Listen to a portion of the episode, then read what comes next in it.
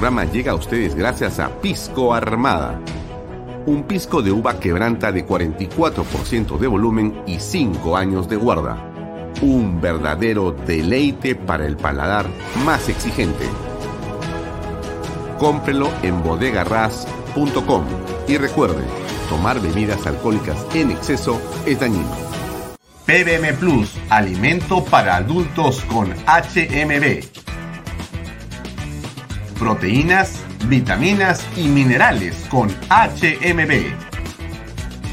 Vainilla y chocolate, que ayuda a mantener la fuerza de los músculos. Visita pbmplus.pe y síguenos en Facebook como PBM Plus y en Instagram como arroba PBM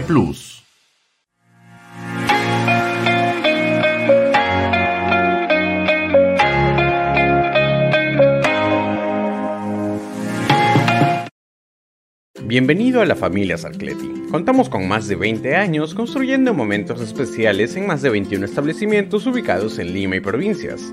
Tenemos la variedad de carta más grande para compartir en familia, con amigos o simplemente tomarte un tiempo para ti. ¿Estás listo para vivir la experiencia Sarcleti? ¿Qué tal amigos? ¿Cómo están? Muy buenas noches. Gracias por acompañarnos. Bienvenidos a Bahía Talks. Mi nombre es Alfonso Bahía Herrera.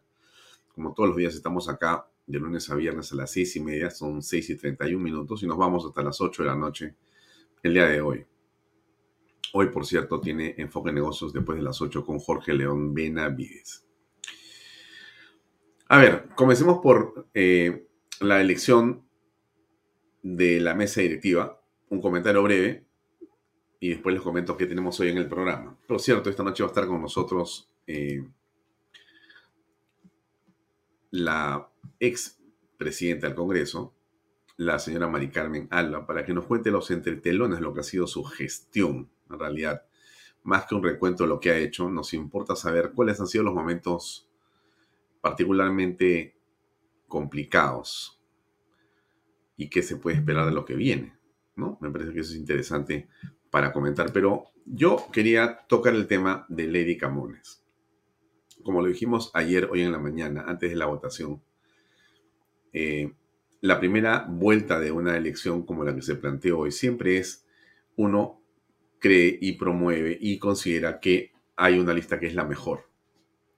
Nosotros desde Canal B, desde mi programa y conversando con muchas personas y haciendo eco de lo que creemos que ha sido el sentir de la población en general, hemos creído que la mejor alternativa era Gladys Echaíz Arena Tudela, José Cueto Acervi y Alejandro Cabero. Nos pareció que esa lista, la número 4, era la mejor. Se produjo la votación dentro del Congreso y las dos listas que pasaron a la segunda vuelta fueron, obviamente, las de la señora Camones y la del señor Esdras Medinas. Lady Camones y Esdras Medinas disputaron, como ustedes saben, eh, se me fue un background ahí. Creo que algún enemigo de la patria me lo quitó. Pero en todo caso, les sigo explicando a ustedes. Entonces, ahí está. Entonces, eh, Lady Camones obtuvo 50 votos de los 128 que fueron registrados para votar y Esdras Medina obtuvo 36. Pasaron ambos a la segunda vuelta y en esta segunda vuelta la señora Camones ganó por 73 votos contra 52. Es la nueva presidenta del Congreso y de la mesa directiva. ¿Qué es lo importante? Que hubo una confrontación democrática, que hubo, hubo argumentos en uno u otro sentido, que se han ponderado las candidaturas, que ha habido presión de diversos grupos para que se tomara en consideración aquello que se decía y que finalmente el Congreso de manera soberana, soberana, ha tomado una decisión en función de los votos. Nada que discutir, nada que objetar y solamente felicitar a todos los congresistas, a los 130, aunque hay algunos que yo no puedo pasar, pero no interesa, y de repente usted tampoco, a los 130 congresistas y a la institución congresal por haber dado un estupendo ejemplo de competencia democrática. Un estupendo ejemplo de competencia democrática. Hoy se han visto posturas, se han tomado decisiones, se ha visto una votación, ha sido impecable la mesa directiva dirigiendo esa votación y se ha obtenido un resultado frente al cual solo nos queda felicitar a la señora Lady Camones. Sobre la, digamos, campaña sobre, sobre lo que viene por delante, sobre, sobre la gestión Camones. Vamos a hablar en los próximos 12 meses. Ahora, que es el primer día, solo queda felicitar y desearle sinceramente lo mejor, lo mejor. Las consideraciones que hemos tenido sobre ella y que se mantienen vivas exactamente igual, las iremos diciendo en los próximos días. Pero hoy lo que corresponde, creo que a todos los peruanos, es felicitar al primer poder del Estado, que es el poder legislativo, felicitar a la mesa directiva que terminó, felicitar a la mesa directiva que ha ingresado, desearles lo mejor. A la señora Camones, a la señora Moyano, a la señora Calle y al señor Helera, con todas las consideraciones que podemos tener sobre cualquiera de ellos o sobre todos ellos. Pero creo que lo importante es marcar esa pauta democrática que es aquella que hace que la institucionalidad se fortalezca. No es lo que me guste es bueno y lo que no me guste es malo, no. Cualquiera sea el resultado, si es democrático, tiene que ser bueno para el país. Y esta elección del día de hoy, más allá de las preferencias de muchas personas, ha sido democrático y creo que eso es algo que los peruanos tenemos que saludar en principio. Me parece que es una manera estupenda de comenzar este 28 de julio, con una elección que ha sido impecable. ¿Por qué digo esto? Porque cuando las elecciones son impecables, cuando, como ha hecho hoy día Mari Carmen Alba, contaba y mostraba voto por voto y cada uno de los congresistas o electores se acercaban a votar en libertad, algunos enseñaban su voto antes de introducirlo al ánfora, otros simplemente lo marcaban y lo cerraban, como hubiera sido. Cada uno era libre de hacer lo que quisiera con ese voto. Pero lo que sentimos desde aquí es una profunda satisfacción por el hecho democrático. Esa gesta democrática hay que aplaudirla, hay que felicitar a todos los congresistas y hay que, creo que los peruanos, sentirnos satisfechos y yo creo que orgullosos de haber dado hoy día un ejemplo estupendo al mundo, que somos capaces de ponernos de acuerdo vía la institucionalidad de la democracia. Eso, eso, eso, por favor, no lo dejemos de lado. Dicho esto, por supuesto que por delante queda muchas cosas por conversar sobre lo que va a pasar con el Congreso, pero no quisiera detenerme más en ese punto. Solamente recordarles que hoy día estuvimos en eh, Canal B, por supuesto, con un movimiento inusitado de las 9 de la mañana que comenzamos a transmitir hasta las 3 y media de la tarde, casi 4, que terminó la programación nuestra en vivo, con gran entusiasmo con Alfonso Vallamato, que estuvo y que está todavía en el Congreso de la República, logramos hacer varias notas, varias cosas importantes y es parte de lo que creemos que tenemos que seguir haciendo en los próximos días. Hay que estar donde está la noticia y para eso es, en todo caso, nuestro esfuerzo en Canal B y usted que nos ha acompañado. Eh, realmente muchas gracias, ¿ah? en verdad. Ha habido mucha gente conectada en la mañana, empezamos con 1.200 personas y nos quedamos un poco sorprendidos por tanta gente. Pero en fin, seguramente este, están contentos y auspiciosos, tanto por lo que pasaba en la Fiscalía, que transmitimos en la Fiscalía y después transmitimos, por supuesto, lo que pasó en el Congreso de la República. Bien, entonces me olvido de este tema, ya pasó el asunto de la elección y vamos a la noticia realmente trascendental. Hoy día va a estar con nosotros, por si acaso, Mari Carmen Alba, les comenté, eh, para conversar sobre algunas cosas, pero también va a estar Rafael Belaunde y Augusto Cáceres Viñas. Mari Carmen va a estar a las 7 en punto, es el compromiso que tenemos con ella y es el, nos ha pedido ese, ese, ese momento, 7 en punto, hasta las 7 y media de la noche, media hora para conversar con ella sobre lo que ha sido la gestión. Y a las 7 y media en punto arrancamos con Rafael Belaúnde Llosa y Augusto Cánceres Viñas para analizar lo que ha sido la jornada en general, lo que dijo, lo que pasó anoche con la eh, entrega del señor o la captura del señor Bruno Pacheco, lo que ha sido las palabras de la fiscal, lo que ha pasado el día de hoy en la mesa directiva y, en fin, todo lo que ha sido la jornada tan interesante eh, y tan importante. Sharon escribe algo muy interesante, me dice, pero no es el resultado de lo que desea el pueblo. Mira, Sharon, te voy a explicar. Déjame decirte un punto de vista antes de pasar a lo que viene. En democracia tenemos que aprender, los peruanos, no a ganar, sino a tolerar,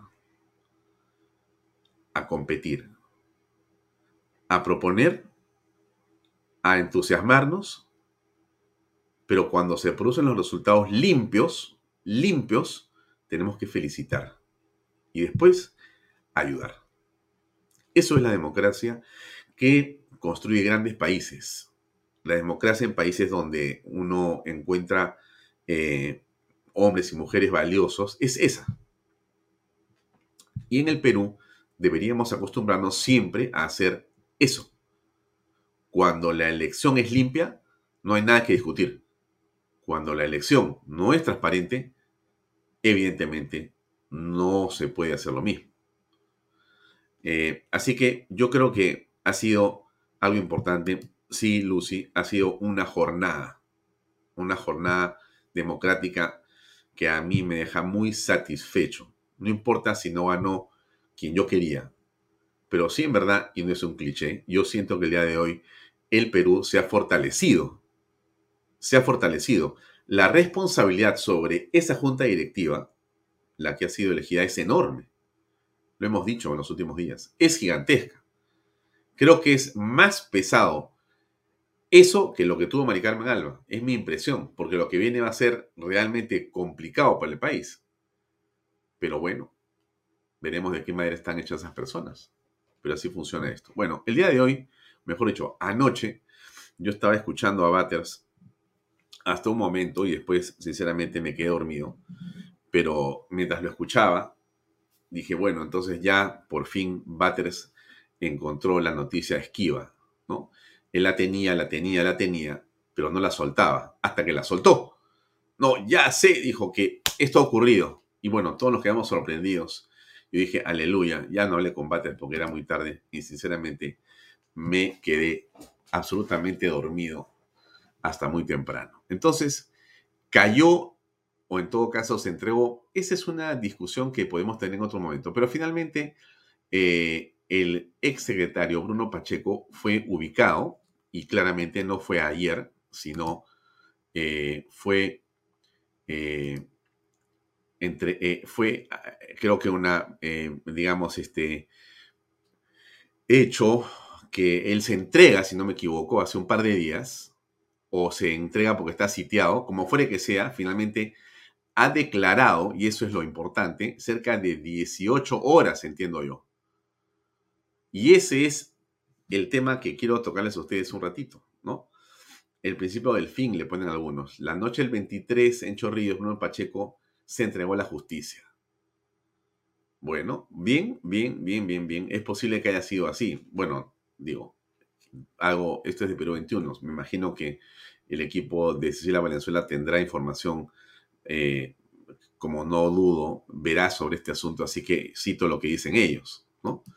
Eh, hombre clave de Castillo en manos de la Fiscalía. Claro, ese es un poco el tema. Pacheco se entregó y ahora colabora con la Fiscalía. Entonces, ¿qué cosa ha dicho Pacheco en las últimas horas? Bueno, eh, a ver, ¿qué cosa ha dicho Pacheco en las últimas horas? Ha dicho varias cosas. Antes de hablar de Pacheco, un ratito nomás, ¿no?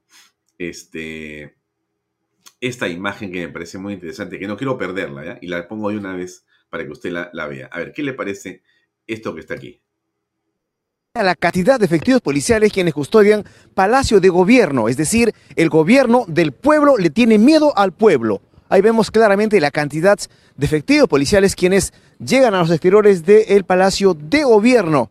Y obviamente que ellos también tienen que pasar por uno de los enrejados que también se puede ver a la distancia, donde personas eh, que no son de la zona o personas que realmente quisieran conocer aquí la zona de las catacumbas o en todo caso también ingresar a lo que es nuestra Plaza Mayor es totalmente restringido. Tienen que identificarse y una vez comprobada que son trabajadores de alguna tienda aledaña al Palacio de Gobierno, recién pueden hacer su ingreso. La cantidad de efectivos policiales entonces que este instante llegan hacia los exteriores del Palacio de Gobierno. Entonces acá vemos que por lo menos en un número de más de 100 efectivos de ambos sexos están llegando aquí para custodiar todo, eh, toda la zona del cuadrante que se encuentra totalmente enrejada aquí en los exteriores del Palacio de Gobierno. Entonces, estamos verificando a esta hora de la mañana cómo es que la policía viene, un contingente incluso de policía antimotines y de la Policía Especial para custodiar exteriores del Palacio de Gobierno. De momento, vamos a permanecer en este lugar. No hay ninguna autoridad en representación del gobierno que ha llegado, como en otras oportunidades, pero vamos a permanecer aquí. Muy bien, miren, creo que la voz es de este, nuestro amigo de PBO, ahorita me acuerdo el nombre del reportero. Soy fan de ese reportero. Eh, bueno, entonces, pero, pero ¿qué, le quiero contar? ¿Qué es lo importante? Más que yo sea fan del reportero. Este, es que... La cantidad de efectivos... Marcial Vilela, ya me acordé, es, una estrella. Bueno, para mí es una estrella. Empecé un reportero de primera. Entonces, lo que, lo que le quiero decir es lo siguiente. Esto que hemos visto acá es realmente impresionante sobre la forma en la que Pedro Castillo gobierna, ¿no? Ya dejemos de lado el asunto de la forma en que no habla con la prensa, que gestiona mal la hacienda pública. Por un momento dejemos de lado las, eh, digamos, investigaciones fiscales que suman cinco en general, sino analicemos este hecho concreto y objetivo que tiene que ver con la manera como el señor Castillo piensa vivir o vive. Usted me imagino que si está en el Perú, ya sabe, pero ah, si no lo sabe, le voy a comentar lo que pasa en la ciudad de Lima. Mire, uno va a la Plaza de Armas y no hay manera que usted pueda caminar sin que la policía lo mantenga solamente por los linderos de la Plaza de Armas. De repente, si tiene suerte, algún día que va, puede estar abierta por algunos minutos la Plaza de Armas, que es uno de los espacios turísticos más importantes de la ciudad de Lima. Por supuesto, la famosa eh, desfile de la Guardia Presidencial que con caballos y con alegorías y una banda de música, siempre era un atractivo desde las 12 del día. Ya eso se ha cancelado, ¿no?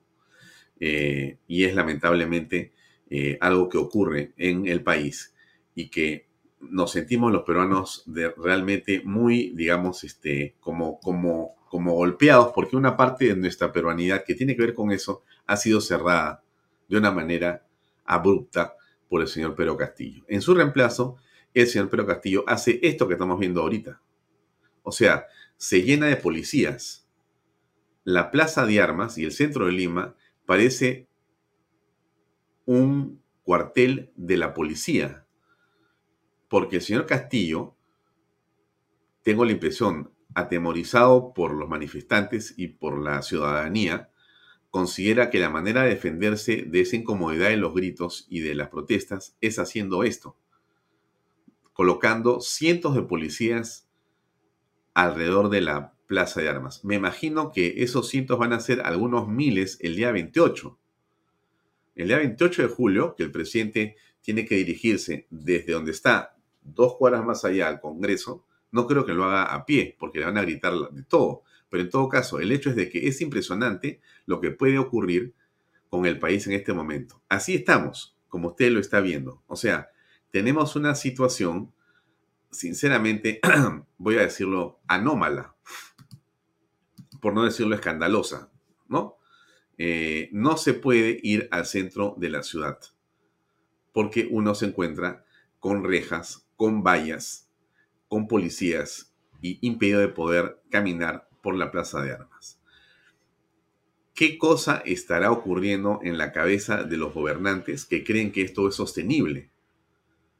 porque esto que están haciendo es insostenible. Ahora, nos estamos acostumbrando a ello. O sea, no, es, no, somos capaces de protestar más sobre una situación como esta. Al contrario, nos hemos quedado silentes. Nadie dice nada. Yo no sé dónde están. De repente se han ido del Perú. Como en el Perú se han ido empresarios, se han ido jóvenes, se han ido inversionistas, se han ido un montón de personas, ¿no? asustados por Castillo. De repente usted sabe si las ONGs de izquierda y caviares también se han ido. Porque no veo ninguna protesta, ningún comunicado, no existe ninguna carta, no existe nada en relación a lo que le digo yo. No es solamente la plaza de armas, ¿ah? Todo está cerrado. Entonces, ¿cómo es posible? Es mi pregunta, ¿no? ¿Cómo es posible que estemos viviendo una situación de esta naturaleza y que la estemos normalizando?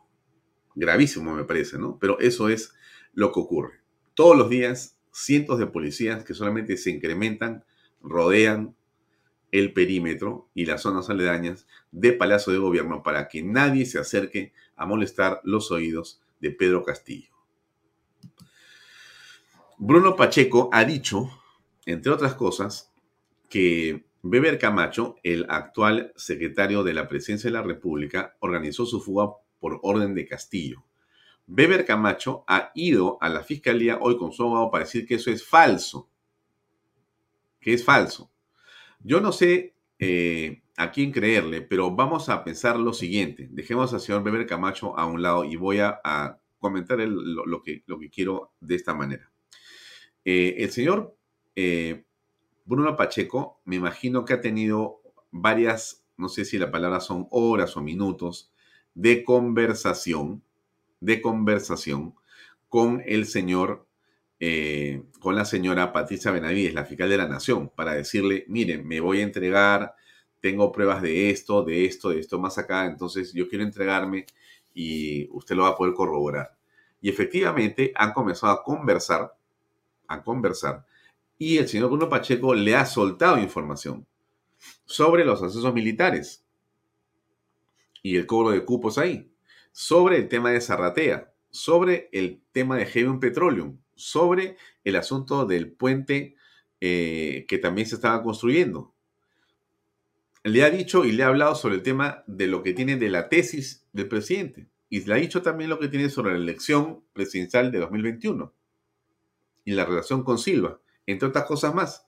O sea, hay varias líneas de trabajo y de desarrollo que tiene el señor Pacheco.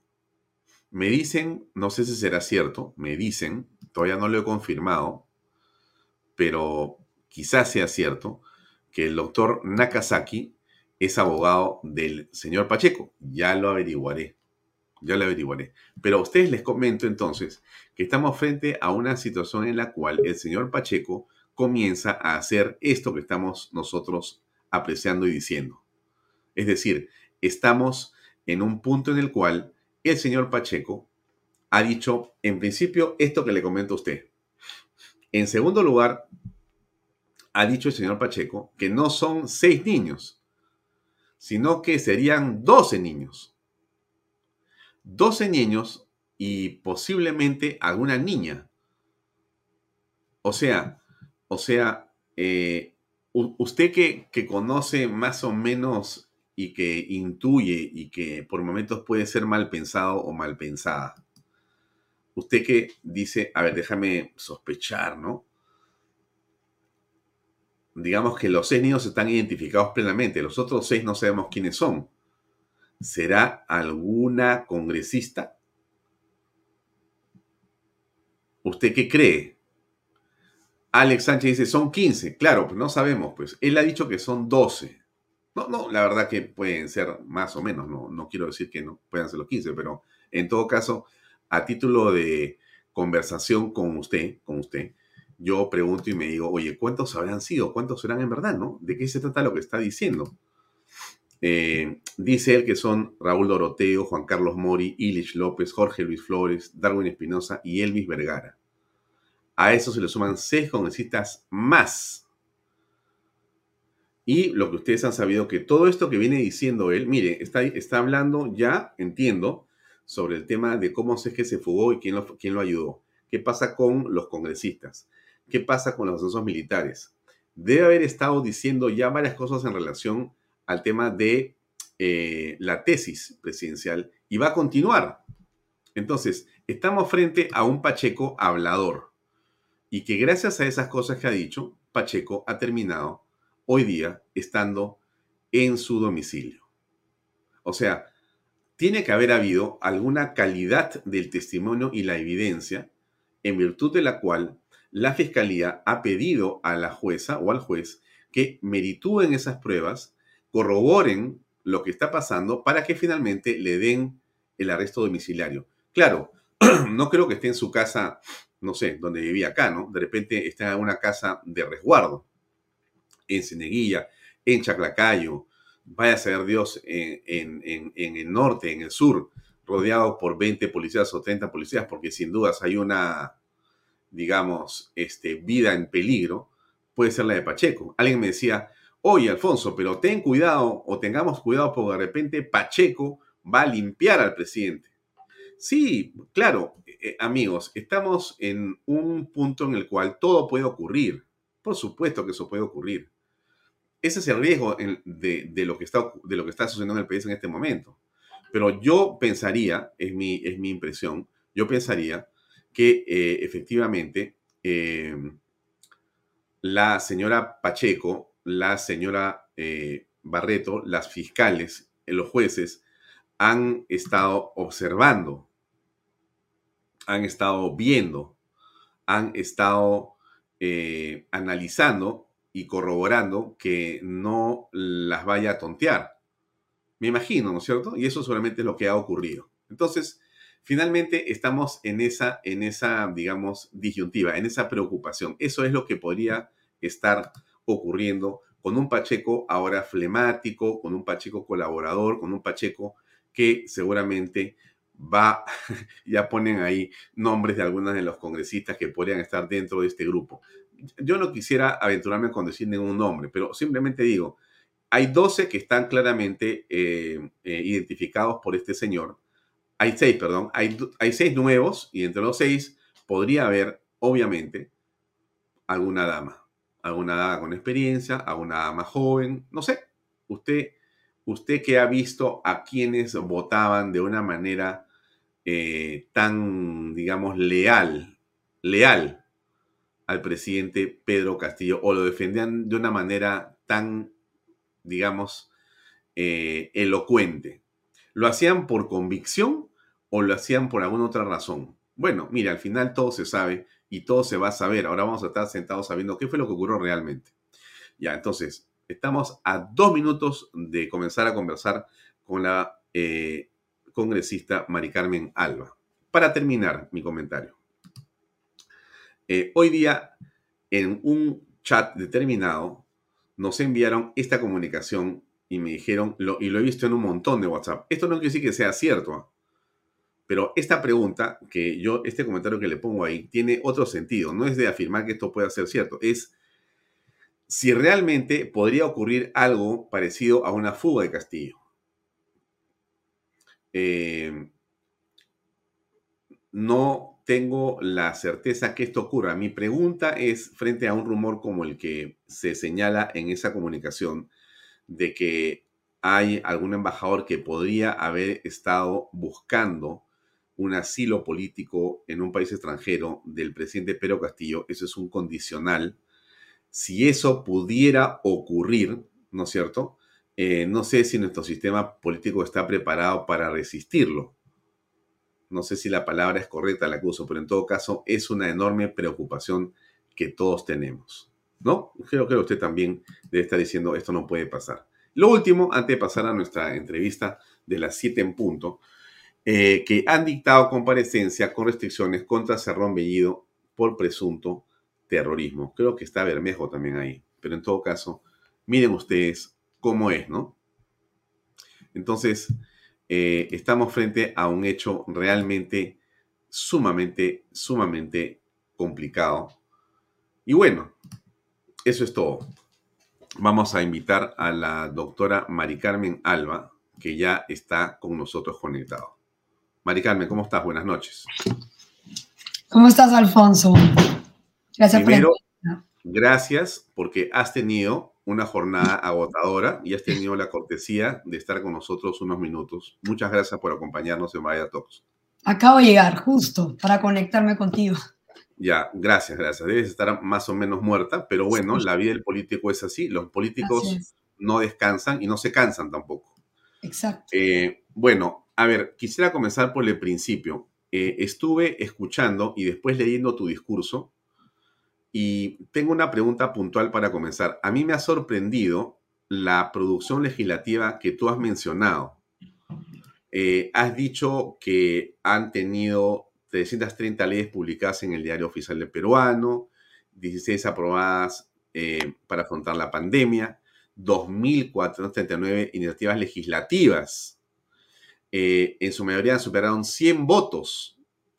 Después hablas de que se han beneficiado 3 millones de exfonavistas, 90 mil niños quedaron en orfandad, ahora tendrán una pensión mensual. Has hablado de 550 mil docentes peruanos que recibieron 100% de su CTS cuando antes se les daba el 14%, 3.500 ollas comunes del Perú contarán con financiamiento, has dicho hoy en tu discurso. Yo me pregunto, después de ver eso, ¿por qué cosas como esa que has comentado tú no han sido comunicadas o no han sido conocidas o no han tenido una, digamos, un impacto como debería haber tenido en general? ¿Y por qué hemos estado discutiendo de que si abrías la sala para los periodistas, de que si te, no sé, vas a, ir eh, con un chofer dos meses a tu casa o tres meses a tu casa, en fin, ¿por qué aquello que parece lo relevante, de lo relevante, no ha sido correctamente, no sé si la palabra es o comunicado por ti o revisado, evaluado por la prensa? ¿Cuál es tu diagnóstico de eso? Bueno, Alfonso, sí ha sido comunicado en el canal del Congreso y en las redes que maneja el Congreso. Siempre comunicamos las normas que se aprueban y las socializamos. Es más, para las más importantes, como justo estas, eh, se hacen ceremonias especiales para firmar las autógrafas. Hasta eso hemos publicitado. Pero es evidente que eh, no quieren ver nuestro trabajo, muchos sectores, y que siempre quieren minimizar al Congreso. ¿no? Hay una, una campaña constante de que el Congreso no trabaja por la población, que no hace nada, que obstaculiza, ¿no? Y como dices tú, destacan oh, pequeños temas o cosas que no tienen importancia, definitivamente. Y eso ha sido desde el primer día. Desde el primer día había un mensaje contra el Congreso. Pero ahí justamente has hecho referencia al primer día. Entonces yo recordaba el primer día, ahora te escuchaba en la televisión y decía, no habrá sido el incidente con Sagasti, déjame plantearlo así, ¿ah? no habrá sido el incidente con Sagasti, empezando tu gestión, eh, la que generó en una parte de la prensa eh, progresista o caviar o caviarona o en un grupo de caviares que te bajaron el dedo en ese momento y dijeron, uy, ya, como no han dejado pasar a Sagasti entregar mm. eh, la banda presidencial, entonces estás marcada, vas a, ser destruida. ¿Puede haber sido eso? Yo creo que sí, con el tiempo mm, podemos analizar ese tema y, como dices tú, parte de la, de la prensa caviar, que creo que es la mayoría, eh, definitivamente eh, pueden haber tomado de esa manera, pero Encima nunca fue como lo contó Sagasti. Y yo lo he aclarado el día de ayer y ya lo había dicho antes, pero cuando yo aclaro, la verdad que no, esas partes no son las que se levantan, esas noticias. Eh, eh, fue clarísimo ese día, él nunca iba a ir. Iban a ir, iba a ir su decán, iba a dejar la, la banda. Y eh, lo iba a recibir mi edecán. Y de pronto se apareció el presidente Sagasti. Tanto así que cuando yo estaba en el pleno, se comenzaron a escuchar, porque era mi primer día de pleno, eh, las reverencias que, ¿no? y los saludos que hacen cuando hay un presidente y que suenan como bombitas, decíamos, ¿qué, qué, qué es eso? ¿Qué pasa? ¿Qué pasa? Nadie sabía qué estaba pasando. Y era que el presidente Sagasti estaba caminando por la calle desde Palacio con la banda puesta hacia la entrada del Congreso. Cuando él llegó, eh, encontró al edecán y a mi decán. Y el edecán le dijo, presidente eh, Sagasti puede pasar al despacho de la presidenta. Le dijo, no, no te preocupes, estoy aquí, eh, yo ya no soy presidente, yo les agradezco que me hayan hecho honores, pero no era necesario. Acá nomás te dejo la banda. Se quitó la banda y la dobló y se la entregó al edecán en su caja. Y cuando volteó, eh, manifestó, hizo unos ademanes de, de, que se encontraba incómodo, ¿no? Como que, ay, no me dejan entrar, o sea, como un malestar de él. Y se fue diciendo eso. Eh, cuando nosotros tomamos conocimiento, porque estábamos en el pleno, eh, el edecán nos relató el tema. Y también estaba el de protocolos, y que eran dos personas que escucharon la versión. Y desde ahí, porque eso fue un 26 eh, de julio, o sea, empezando, exacto, 26 de julio, eh, fue este, e, este tema, ¿no? De malestar. Mm. No miento, 26 de julio, asumo yo el 27, no, el presidente fue el 28. Claro, el 28, ha sido antes, claro. Exacto. Ahora, eh, y, bueno, ¿tú te has reunido con Sagasti después de esto? No, nunca. Lo vi en un evento, en un concierto, en un concierto que, que yo saludé protocolarmente nomás, ¿no? No, nunca he hablado con él. Ya, porque se produce esta ceremonia protocolar de eh, colocación o entrega de unas medallas a expresidentes del Congreso de la República.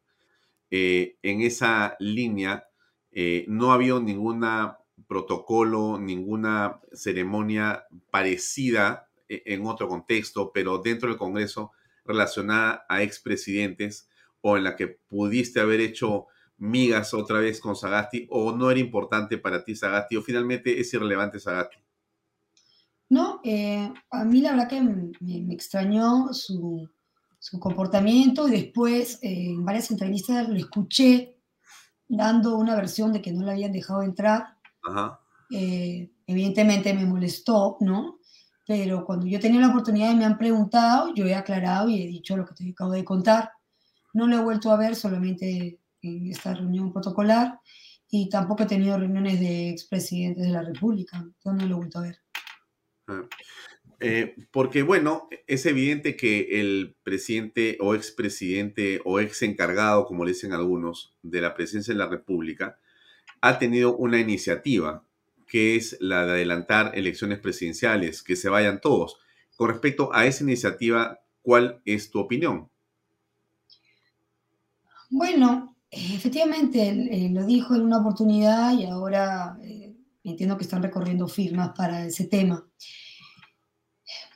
Yo lo que pienso sinceramente es que él está en campaña, ¿no? Que él quiere postular y, claro, tiene una representación mínima en el Congreso actual, no tiene ni bancada, son tres que representan al Partido Morado. Como sabemos, necesita cinco para hacer una bancada. Entonces, eh, mi percepción es que quiere que haya elecciones para que puedan ingresar más de su partido, ¿no? Creo que es una, él está en campaña hace tiempo con ese tema, ¿no? Porque después de que él asumió la presidencia, la verdad fue eh, un desastre para el Partido Morado que hayan ingresado solo tres. Sí.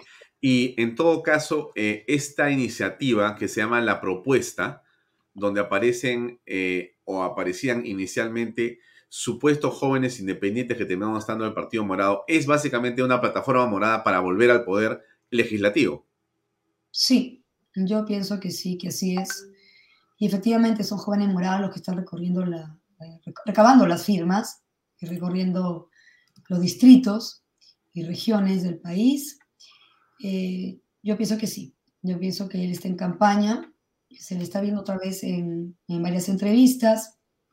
y creo que eh, es un poco los meses en que estuvo de presidente de transición. Sí, sí. Ahora, eh, tú has tenido una posición que eh, en realidad por momentos representaste la oposición claramente, es decir, el bastión de contrapeso frente al Ejecutivo claramente estuvo en tu persona eh, representada, ¿no? Porque estabas en el Congreso y porque supiste enfrentarte a lo que estaba ocurriendo. Pero la pregunta viene ahí justamente. ¿Tú consideras que ha habido en algún momento un riesgo verdadero, Mari Carmen, de que se pudo haber cerrado el Congreso? ese riesgo y amenaza de disolución la has tocado en tu mensaje el día de hoy. ¿Eso ha existido realmente o es un poco eh, una forma de parecer más valiente? ¿Puedes contarnos alguna, algún hecho que haya dicho, que haya parecido esto? Sí, Alfonso, nosotros tuvimos varias veces información eh, de inteligencia, de, de ex, eh, eh, de las Fuerzas Armadas, ¿no? que informaban a, los cuatro congresistas que, que, son retirados de las Fuerzas Armadas, o nos informaron nosotros directamente, que habían intenciones de cerrar semanas eh, que nos decían esta semana es o tal día va a ser. Sí hemos tenido eh, ese tipo de, información. Nos comentaban también cómo podría ser, ¿no? Si ingresaban por atrás, de qué manera. Eh, no, no la policía, evidentemente, no, no, no este, militares tampoco, sino que eran personas de civil que nos habían atraído de regiones y que iban como a tomar el Congreso eh, por la, parte trasera del, edificio. Así que siempre hemos estado alertas y tratando de poner más seguridad cuando teníamos ese tipo de información. Que iban a entrar a la mala, ¿no? Ahora, pero esto era civiles, no era el gobierno que quería cerrar el Congreso. No, era el gobierno que organizaba de esa manera, para que no se viera como que el gobierno, el Ejecutivo cerraba el Congreso, era como que el pueblo, la población, los ciudadanos, como ha pasado en otros países, entraban al Congreso. una vez que entraban, ya la policía los dejaba entrar y pasaba, sabe Dios qué. O sea, ¿tú crees en realidad que sí hubo esa posibilidad que eh, entrara una muchedumbre exacerbada por algunos eh, simpatizantes del gobierno y que al final el presidente, bueno, eh, levantara los brazos y dijera se cerró, fue el pueblo que lo cerró o lo incendió y ahí terminó el asunto. Esto pudo ocurrir.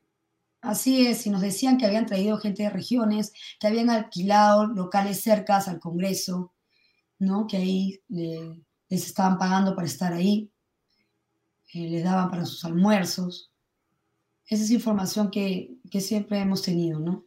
Ya, y esa misma información, eh, Mari Carmen, ¿no la has tenido ahora? O sea, no, porque yo escucho un montón de eh, voces y rumores de que algo parecido, una especie de azonada inclusive, bastante más organizada, podría ocurrir en los próximos días, 27, 28 de julio, 28 de julio, 29 de julio, eh, contra el Congreso en el centro de la ciudad de Lima. ¿Sabes tú algo al respecto?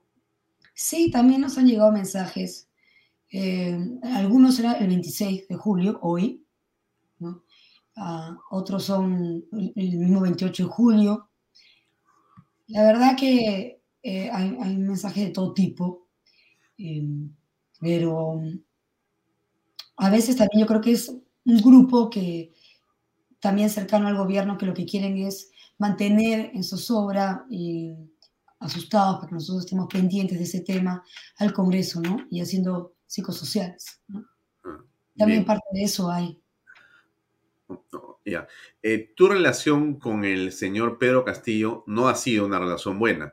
Te vi en una reunión eh, pública hace, no sé, creo que unos dos días o tres días. Estaba sentado al costado del presidente de la República. No sé si lo saludaste o no, pero había como una especie de hielo ahí. No, él, cuando yo lo he visto siempre ha sido en eventos, como el, el del sábado que era el día de la FAP. Eh, siempre en desfiles, en ceremonias, eh, ¿no? Él siempre llega, porque él es el último que ingresa, según protocolo, cordialmente nos saludamos. Nunca había una mala relación, pero tampoco el presidente es de hablar mucho. Entonces yo estaba ahí sentada viendo como todos el, el desfile militar, y, pero no hay nada que hablar. O sea, si él me hablaba algo, intentó, eh, me hizo un comentario eh, de que estaba pensando hacer un, un aeropuerto en Cajamarca. Eh, que bueno, me dijo, hay aeropuerto en Cajamarca, aeropuerto en Jaén, estoy pensando hacer un aeropuerto, es cerca de Contumazá. Como mi familia, los albas son de Contumazá y Cajamarca, cuando se encuentra conmigo siempre trata de, de hablar eh, algo de Cajamarca. Entonces yo le, le, dije nada más, ¿y otro aeropuerto para qué? Este, entonces le, hice la broma, ¿qué? Estás haciendo un aeropuerto en tu casa, ¿no? Este, pero no... Bueno, porque ya tiene el helipuerto. Ahí quedó, ahí quedó, pero son comentarios, ¿no? Eh, eh, intrascendentes, ¿no? Y porque ahí empezó el, el, tema de, ya del desfile o algo nos interrumpieron y ya no hablé nada más con él. Porque eh, finalmente tú, Mari Carmen, has manejado el contrapeso político y tienes que haber medido, tasado, observado la figura de ese otro poder. Y la figura está centrada en el presidente de la República. Entonces, tú ya dejaste el poder legislativo en eh, lo que se refiere a la mesa directiva. Y entonces la reflexión que eh, yo te pregunto es, ¿cómo es Pedro Castillo para ti? Bueno, la verdad que nunca hemos hablado de temas de, del país o temas importantes eh, que estén en su agenda o su plan de trabajo eh, o una mirada al futuro o algún tema importante de presupuesto, de obras o algo que tenga eh, que compartir conmigo. Siempre las reuniones o eventos en los que lo he encontrado han sido comentarios sobre el evento, si es un desfile, si fue el desembarco anfibio, sobre un tema de lo que, está, de lo que estamos viendo, o si están bailando eh, los bailes de las regiones, en un desfile recuerdo que me hablaba de los bailes, pero nada trascendental lo que yo te pueda decir de una conversación importante para el país. Pero, ¿qué te ha parecido él a ti? Porque tú tienes una impresión. Bueno, eh, una persona que no tiene mucha conversación, eh, que no, más bien más callada, más introvertida, eh, que cuando converso con él no, no me comenta ninguna preocupación de la coyuntura, lo que uno está viviendo. Yo lo veo relajado, tranquilo. No se ve una persona que esté pasando por lo que está pasando. Mm. No, fresco como una lechuga, la verdad. O sea, para ti, este Castillo es como que no es consciente de su propia coyuntura y problema y lo ves fresh, no pasa Ah, nada. sí, de hecho, cuando terminó este evento, eh, el comandante de la, de la FAB eh, nos invitó, me invitó en un momento a, a- a un compartir, entonces lo acompañé. Y yo pensé, el presidente ya había bajado y, y había ingresado a su automóvil, pensé que ya se había ido, pero no, lo encontré ahí y estaba con el ministro del Interior, el ministro Gavidia, de Defensa, y bueno, todos los comandantes. Y, y estuvimos ahí, eh, bueno, cada uno compartiendo y eh, con temas de, hablando como quien dice del clima o contando chistes, no, no un tema, eh, claro, en un evento así no iban a hablar de, de los temas por los que están pasando, ¿no?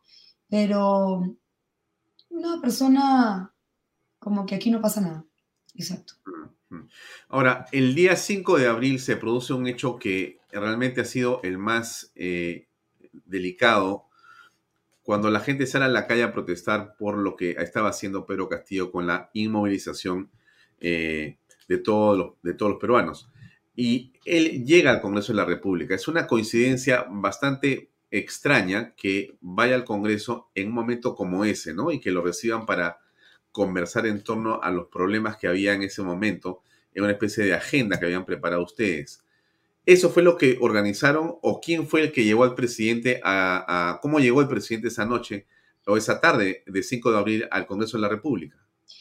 No, el día anterior, eh, como había anunciado de que iba a haber inamovilidad, que era un malestar general en la población y en el Congreso, ese día había pleno y en medio de la sesión del pleno, el congresista el almirante Montoya, Jorge Montoya, pidió que se le invitara al presidente y al gabinete, es un ministro, ministro en ese momento del Interior, ¿no?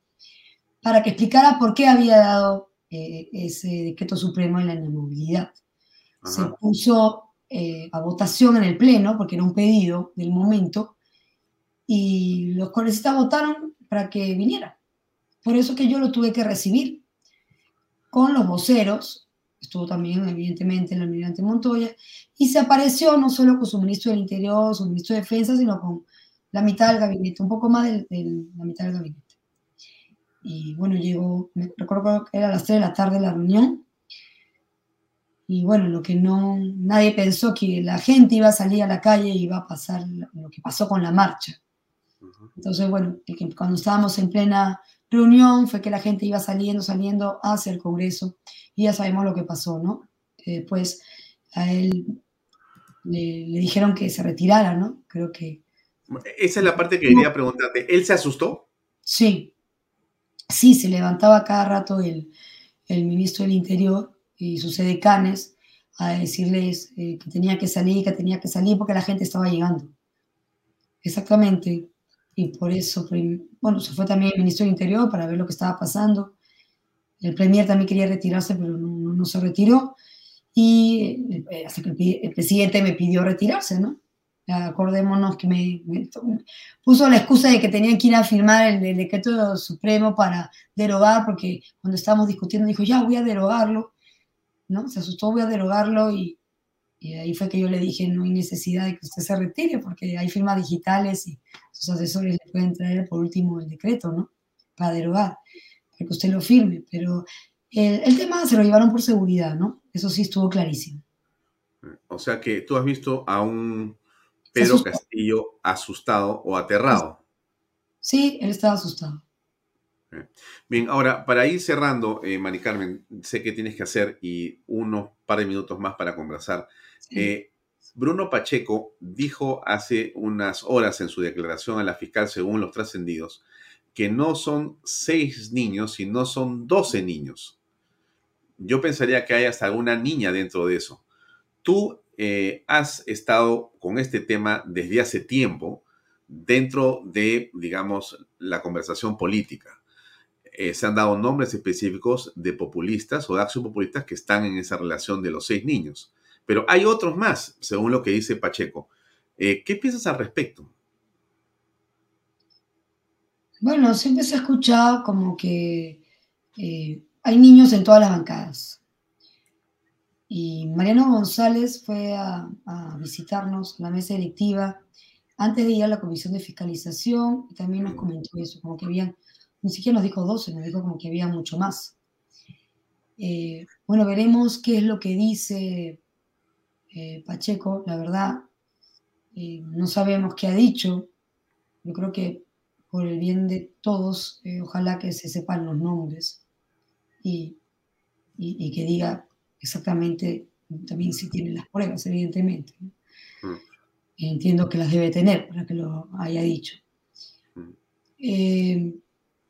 no, me, no, me, no me extraña, no me extrañaría, porque sabemos que el Ejecutivo pues tiene esa capacidad de, de acercarse a los congresistas y, tal vez eh, eh, por el tema de las obras de las regiones que están tan necesitadas, necesitadas tratar de, ofrecerles eh, obras para sus regiones. Regiones que no tienen agua, desagüe, carreteras, colegios, hospitales. Hay grandes necesidades y ese es un gran problema, ¿no? Bueno, eh, para, para, terminar un par de preguntas más. La, penúltima sería, eh, el ministro Salas ha dicho hace una hora más o menos que la captura de Bruno Pacheco es una prueba de que el gobierno no lo protegía. ¿Qué piensas al respecto? Ahora entiendo que él se ha entregado. Ya. Se ha entregado, nadie lo ha capturado. Eh, si lo hubieran capturado o alguien tuviera la recompensa, sería algo distinto, ¿no? Yo creo que en este caso él ha decidido, entiendo, eh, presentarse, ¿no? Y pasar a colaborador, colaborador eficaz, porque entiendo que ya está en su casa. Así que debe de haber ya dado su manifestación.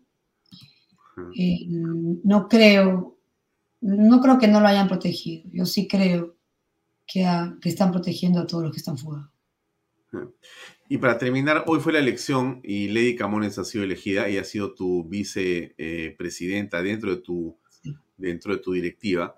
Eh, en realidad, Lady Camones me da la impresión, quizá me equivoco, me equivoco, por eso te pregunto, no tiene una gran ejecutoria o background político.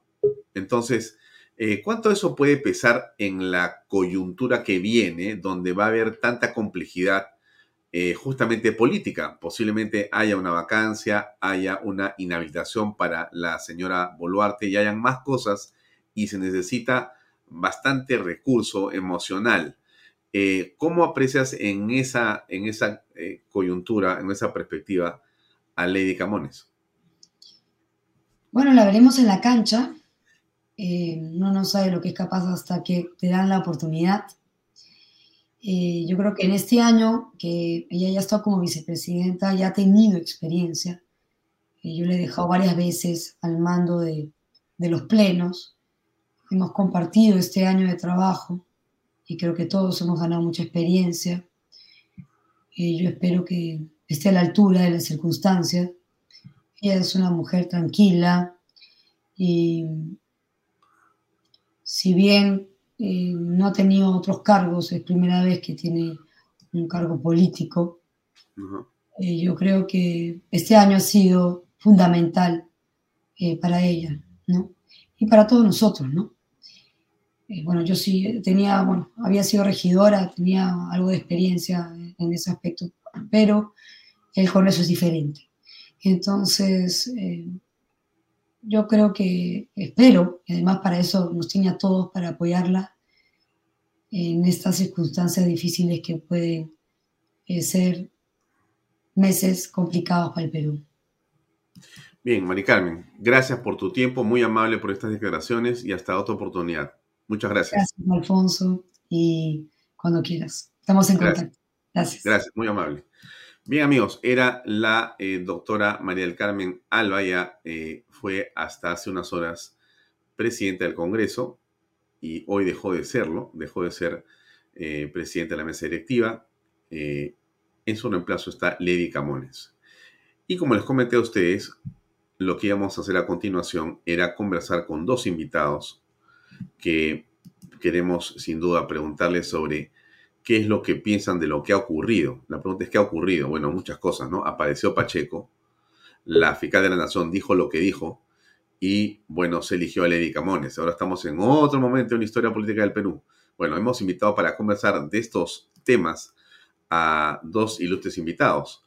Uno de ellos es una autoridad electa, que es el señor Augusto Cáceres Viñas, ustedes lo conocen, ha estado con nosotros varias veces y ha sido y tiene una manifiesta posición eh, de oposición a Pedro Castillo, como creo que la mayoría de peruanos, o el 92% de los peruanos. Bueno, ahí también está la autoridad eh, Augusto Cáceres con comunicados y con una serie de precisiones con respecto al gobierno de Castillo. Y también está con nosotros Rafael Belaunde Llosa, que también ha estado con nosotros aquí. Rafael Belaunde, curiosamente, eh, Augusto Cáceres, este, este, son, este es un eh, programa que parece de eh, acción popular o de promoción de acción populistas, porque la señora Alba es de acción popular. El señor Augusto Cáceres Viñas es de acción popular, inscrito. El señor Rafael Belaunde Llosa es nieto de Belaunde Terry. Estamos rodeados de acción populistas. Pero eso va a ser seguramente mucho más interesante la conversación porque de eso se trata. Vamos a dar la bienvenida a Augusto Cáceres, que lo vemos acá, que ya está conectado. Augusto, ¿cómo estás? Buenas noches. Hola Alfonso, ¿cómo estás? Un gusto saludarte. Un abrazo para ti y también para toda tu audiencia. Rafael está y no está, porque lo veo conectado, pero está con su cámara apagada. Me imagino que ya se conectará. Pero vamos conversando mientras él se conecta. Eh, Augusto, apareció, apareció, no, bueno, se entregó el señor eh, Bruno Pacheco. ¿Eso eh, hay un efecto que tú percibes en el país, en el ambiente? ¿Algo cambia? Sí, pero sí, por supuesto, ¿no? La, aparición de Bruno Pacheco este, es eh, un elemento clave en lo que se va a venir después. O sea, significa probablemente eh, un, antes y un después, va a ser un antes y un después en, el, eh, en la encrucijada en la cual nos, está, nos, nos, encontramos. El Perú está en una encrucijada, es decir, eh, todo el Perú quiere este, salir de este gobierno y, y, todos los peruanos estamos preocupados porque estamos entrampados y no sabemos cómo salir de este gobierno. Quizás Bruno Pacheco sea esa llave para poder salir de este, de este gobierno. Así que me parece que es fundamental la aparición de Bruno Pacheco en el espectro nacional. Muy importante.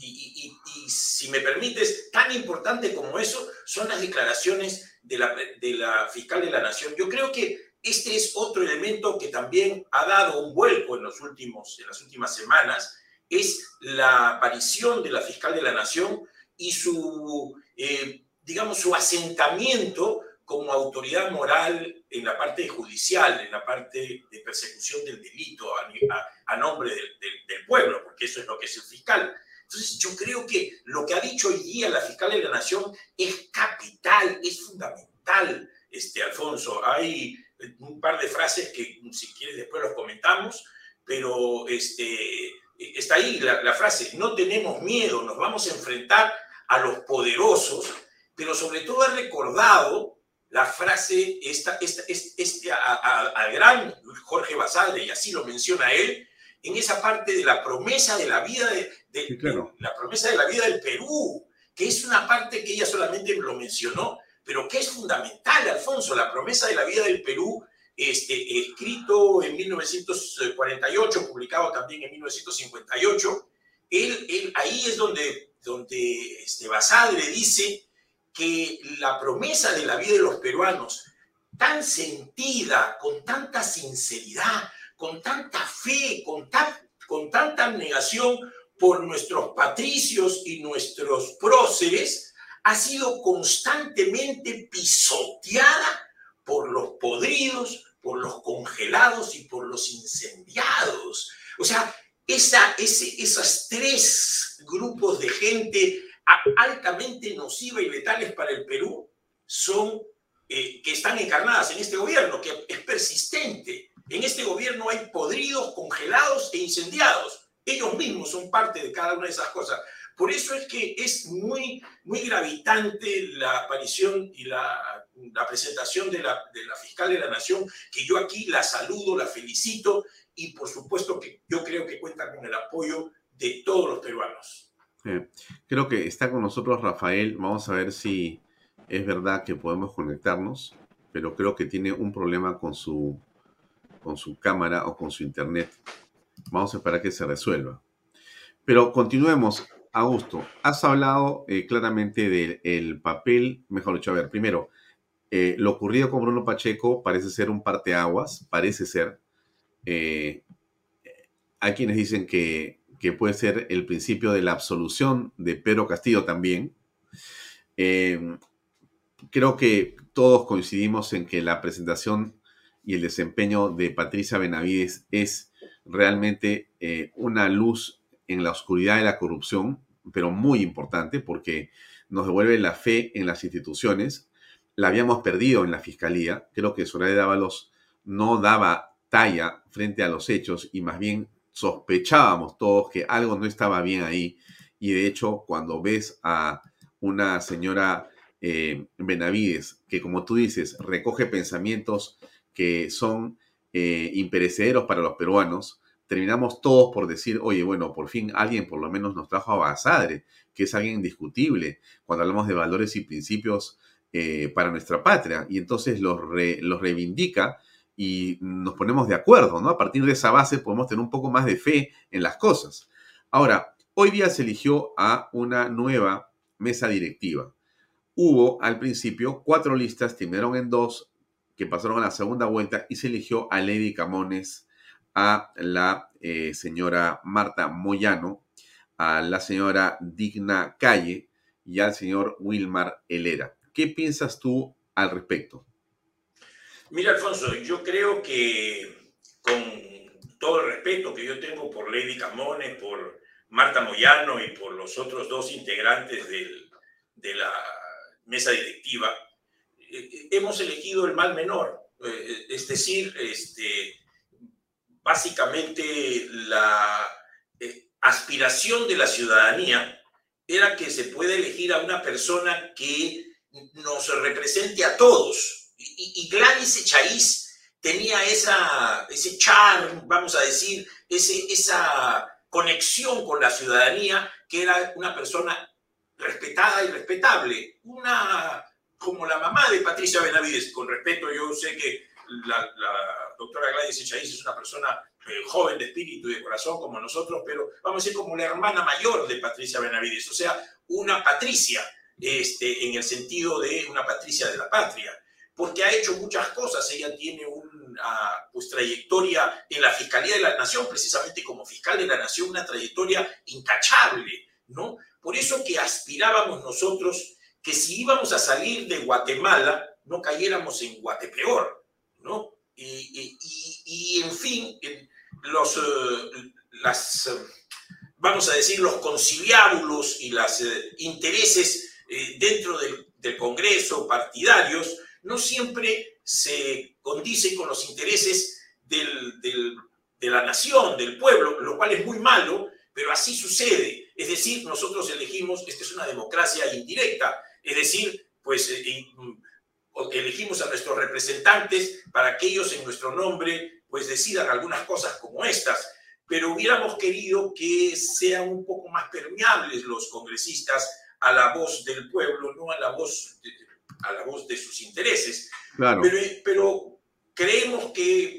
era la, la, o yo particularmente creo que la, la, mesa directiva elegida, que siendo el mal menor, es, eh, abre una posibilidad para poder tener un gobierno este, parlamentario que no caiga pues en las manos de los niños. Porque la otra, la otra opción era ya terrible, era caer en manos de los niños en una verdaderamente una alianza un poco antinatura, ¿no? Es una, alianza, este, pues, este, vamos a decir, eh, algo religiosa, este, con, con visos de, de, marxismo y de, pues, unos cuantos podridos como los niños. O sea, esto era un, una cosa que no, no, tenía ni pies ni cabeza, pero en manos de ellos íbamos a caer. Por eso es que estoy diciendo que este es el mal menor es eh, mm. tener una, mesa con algunas complejidades por lo que es el partido del señor Acuña,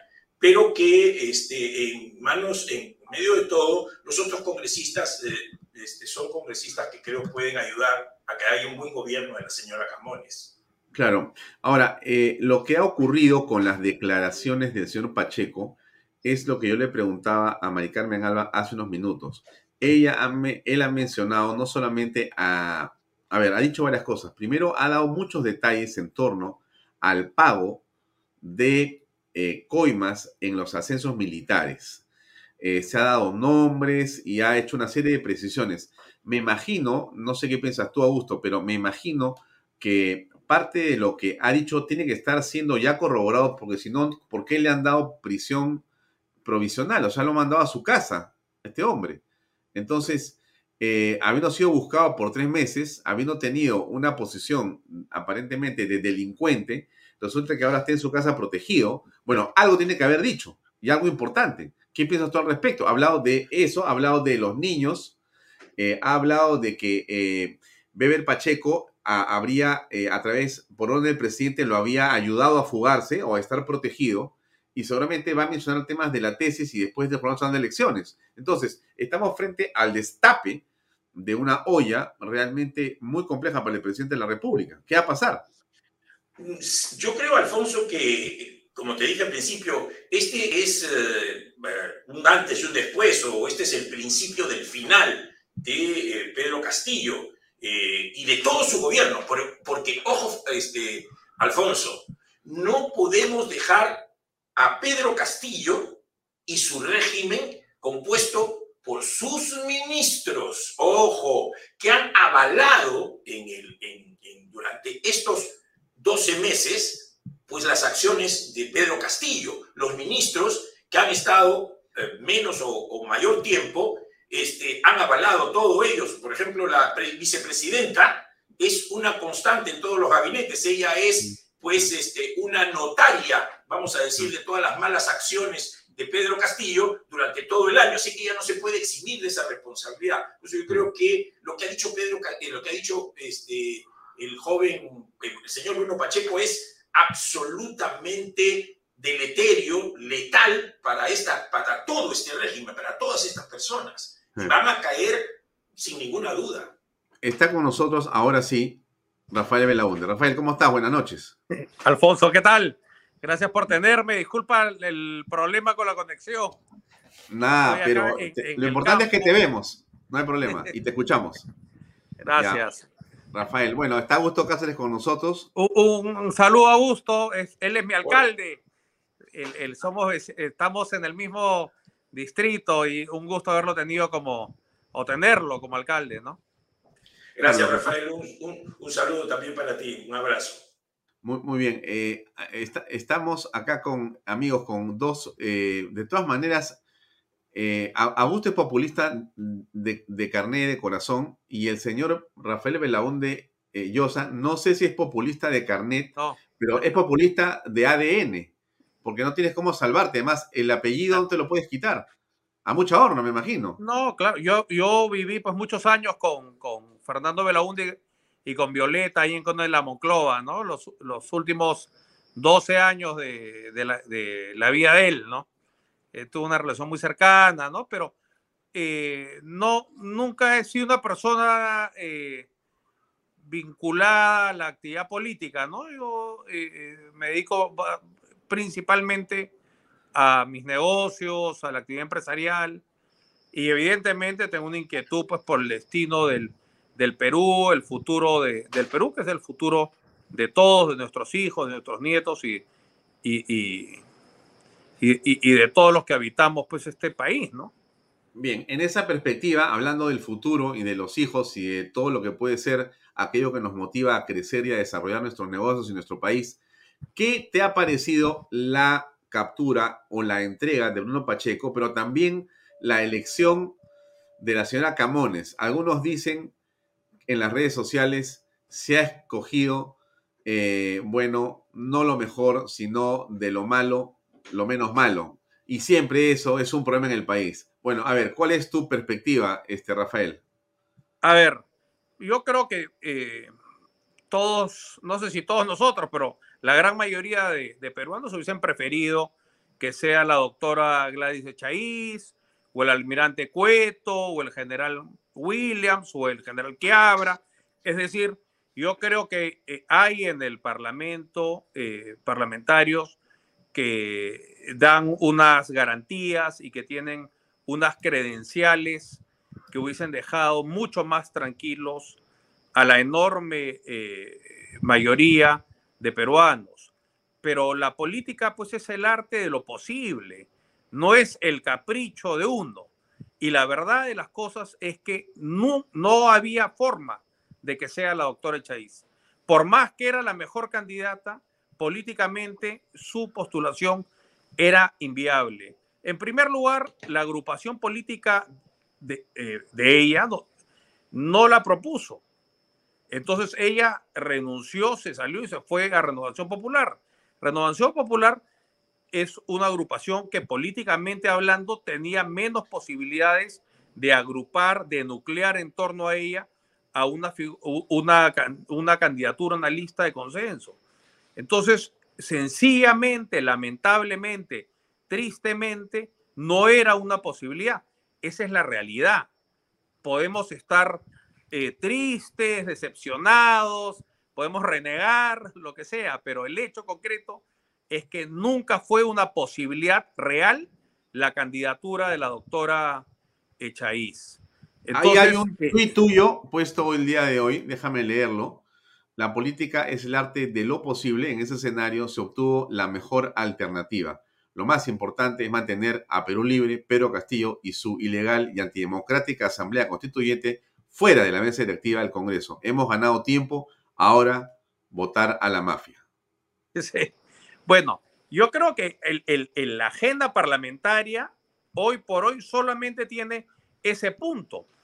Hay un partido que es el partido gobierno, que lo que quiere es perpetuarse en el poder a través de su ilegal asamblea constituyente.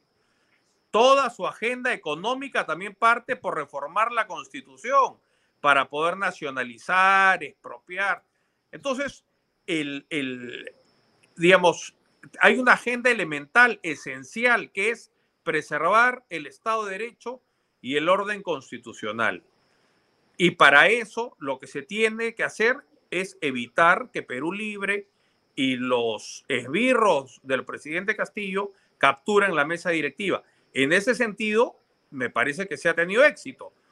No será pues Lady Camones eh, la panacea, la candidata que todos quisiéramos, se opuso a la primera vacancia, no obstante apoyó el segundo intento, pero es lo que hay, porque las elecciones también traen consecuencias. Y la verdad de las cosas es que el señor Acuña, en un Congreso tan disperso, ha acumulado pues una enorme cuota de poder y está ejerciendo con astucia ese poder. Le preguntaría a Augusto Cáceres, eh, el hecho de que estemos a puertas del 28 de julio, terminando el primer año, ¿no es, Augusto, ya una consolidación de Pedro Castillo?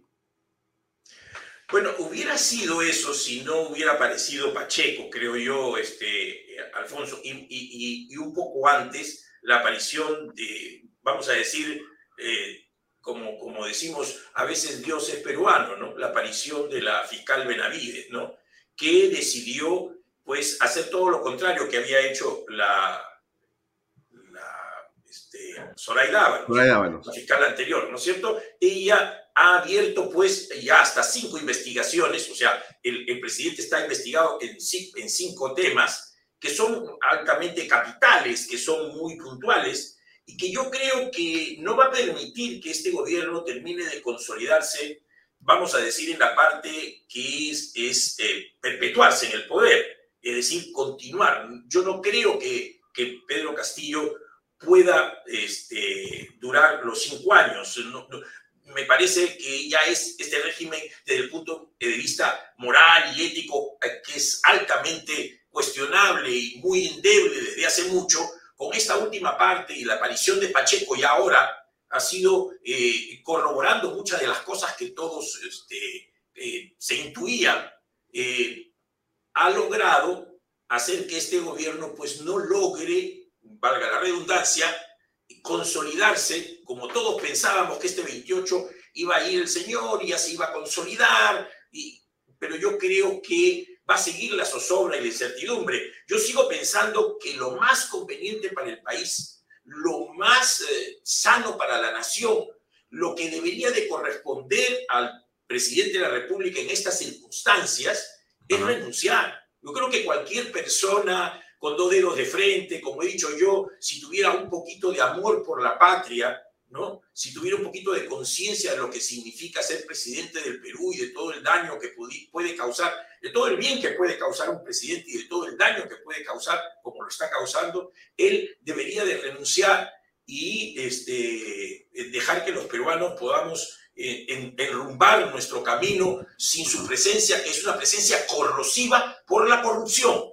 corrosiva por la corrupción. Ese es, creo yo, el punto principal por el cual no va a poder consolidarse este gobierno, afortunadamente. Bien.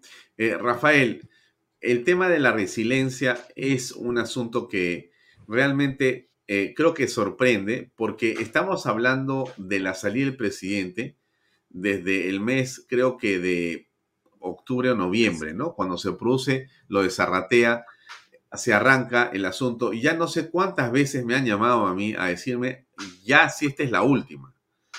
Y en realidad eh, es impresionante la manera como estamos... Sí, eh, este, ¿me escuchas?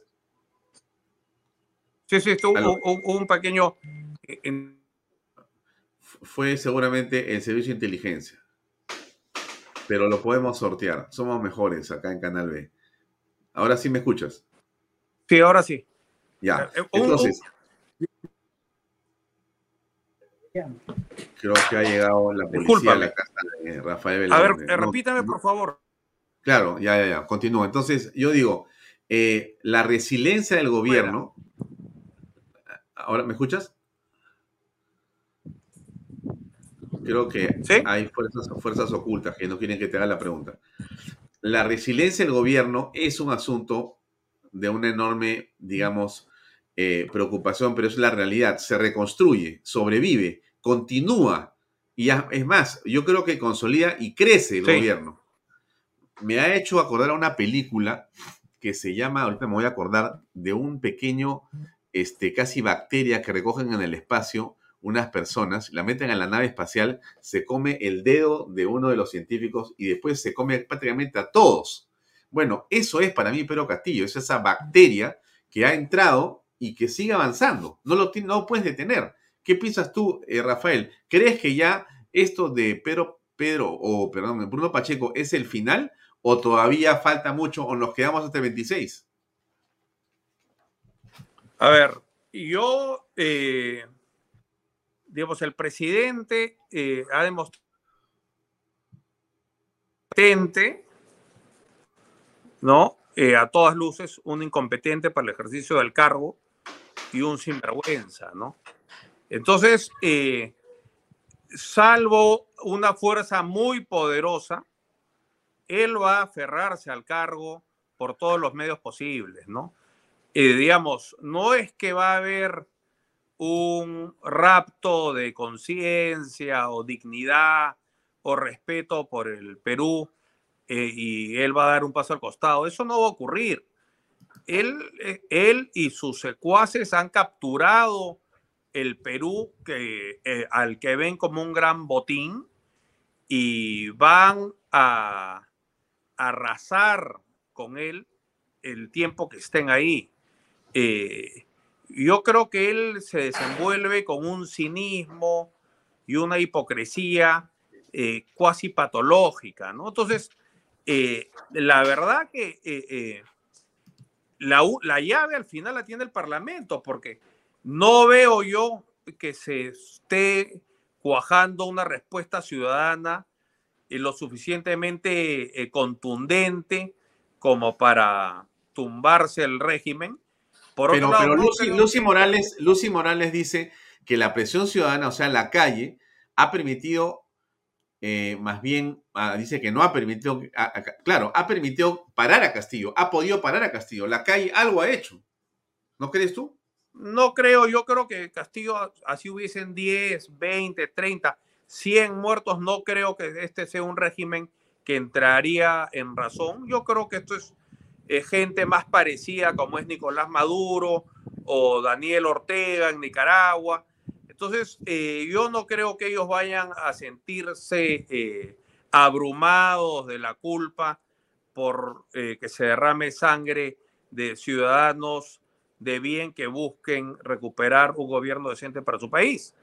Entonces, yo creo que esta tiene que ser una salida eh, porque por un lado impulsada por el Parlamento y por otro lado impulsada por la Fiscalía, porque el hecho concreto es que esta es una organización criminal y la Fiscalía me parece que está haciendo su, su trabajo. Y conforme el caso de la Fiscalía se vaya desenvolviendo y se vaya haciendo cada vez más evidente, pues tanto la Fiscalía, el Poder Judicial y el Parlamento tendrán más herramientas para ir eh, cerrando las alternativas y forzar una salida, porque sería realmente lamentable eh, someter al país a cuatro años más de esta lenta agonía y a esta rapiña del tesoro público, ¿no?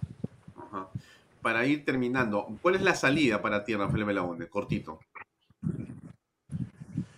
Yo creo que la salida está en manos del Congreso. Lo más expeditivo sería la vacancia, pero creo que hay un caso para la acusación eh, eh, constitucional y si no hay los, los 87 votos en dos legislaturas que se pueden empalmar secuencialmente muy rápidamente, sería 66 más un referéndum y lo sacan. Pero la salida más sensata, más rápida es la vacancia, porque renuncia dudo que haya. Muy bien. Eh, Augusto Cáceres, la salida más rápida para ti o más pronta o más efectiva, ¿cuál es? Es la conjunción de, todas estas, las, de todos los factores. Es decir, lo de la fiscalía es fundamental.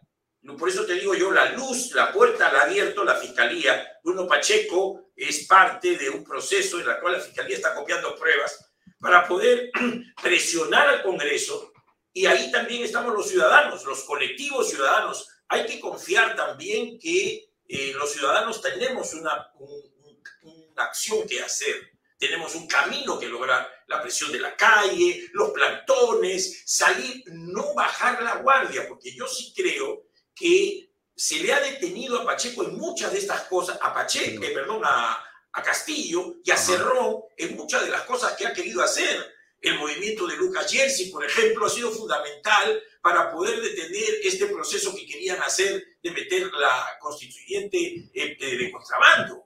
El movimiento de los peruanos que han salido a marchar ha detenido la, la, vorágine de este gobierno en cuanto a hacer, por ejemplo, decretos supremos como el que ha hecho en contra de lo que significa, todo lo que significa el derecho a la huelga, de eliminar todas las garantías para que la huelga no sea un, coto en el cual los sindicalistas puedan hacer lo que deseen. Eso, eso es también parte de lo que tenemos que hacer con los empresarios. Es decir, todos los movimientos, todas las, las este, eh, los colectivos, todas las asociaciones y sociedades de la sociedad civil, tenemos que trabajar en conjunto para que esto no sea un camino en el cual al final nos encontremos en un Nicaragua o en un Venezuela.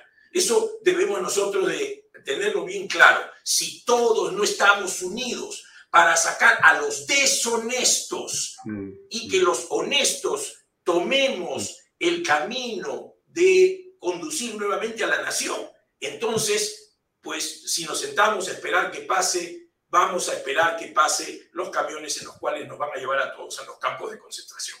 Ese es el camino que debemos evitar. Muy bien. Gracias, Augusto, y muchas gracias, Rafael, a ambos. Gracias. Hasta otro momento y un gran abrazo a los dos. Muy amables gracias, Un abrazo. Buenas noches. Gracias. Muchas gracias. Sí, amigos, lo que dice el señor Juan Carlos Sutor, que es un eh, seguidor del programa, es también algo que hemos escuchado y hemos recogido en las redes sociales. Ahí hay eh, una información que yo puse. No podemos confirmar, esto es rumor tras rumor tras rumor, de repente no termina haciendo nada sino algo creado por el servicio de inteligencia. Nos lo dejamos ahí, mañana es ese medio en punto, en otra edición de Bahía Talks. A continuación ve usted Enfoque de Negocios con Jorge Benavides, Jorge León Benavides, que va a tocar el tema de los medios de comunicación. Un programa estupendo. Gracias por seguirnos y buenas noches. Muy amable. Este programa llega a ustedes gracias a Pisco Armada un pisco de uva quebranta de 44% de volumen y 5 años de guarda. Un verdadero deleite para el paladar más exigente. Cómprelo en bodegarras.com y recuerde, tomar bebidas alcohólicas en exceso es dañino. PBM Plus, alimento para adultos con HMB. Proteínas vitaminas y minerales con HMB. Vainilla y chocolate, que ayuda a mantener la fuerza de los músculos. Visita pbmplus.pe y síguenos en Facebook como pbmplus y en Instagram como arroba pbmplus.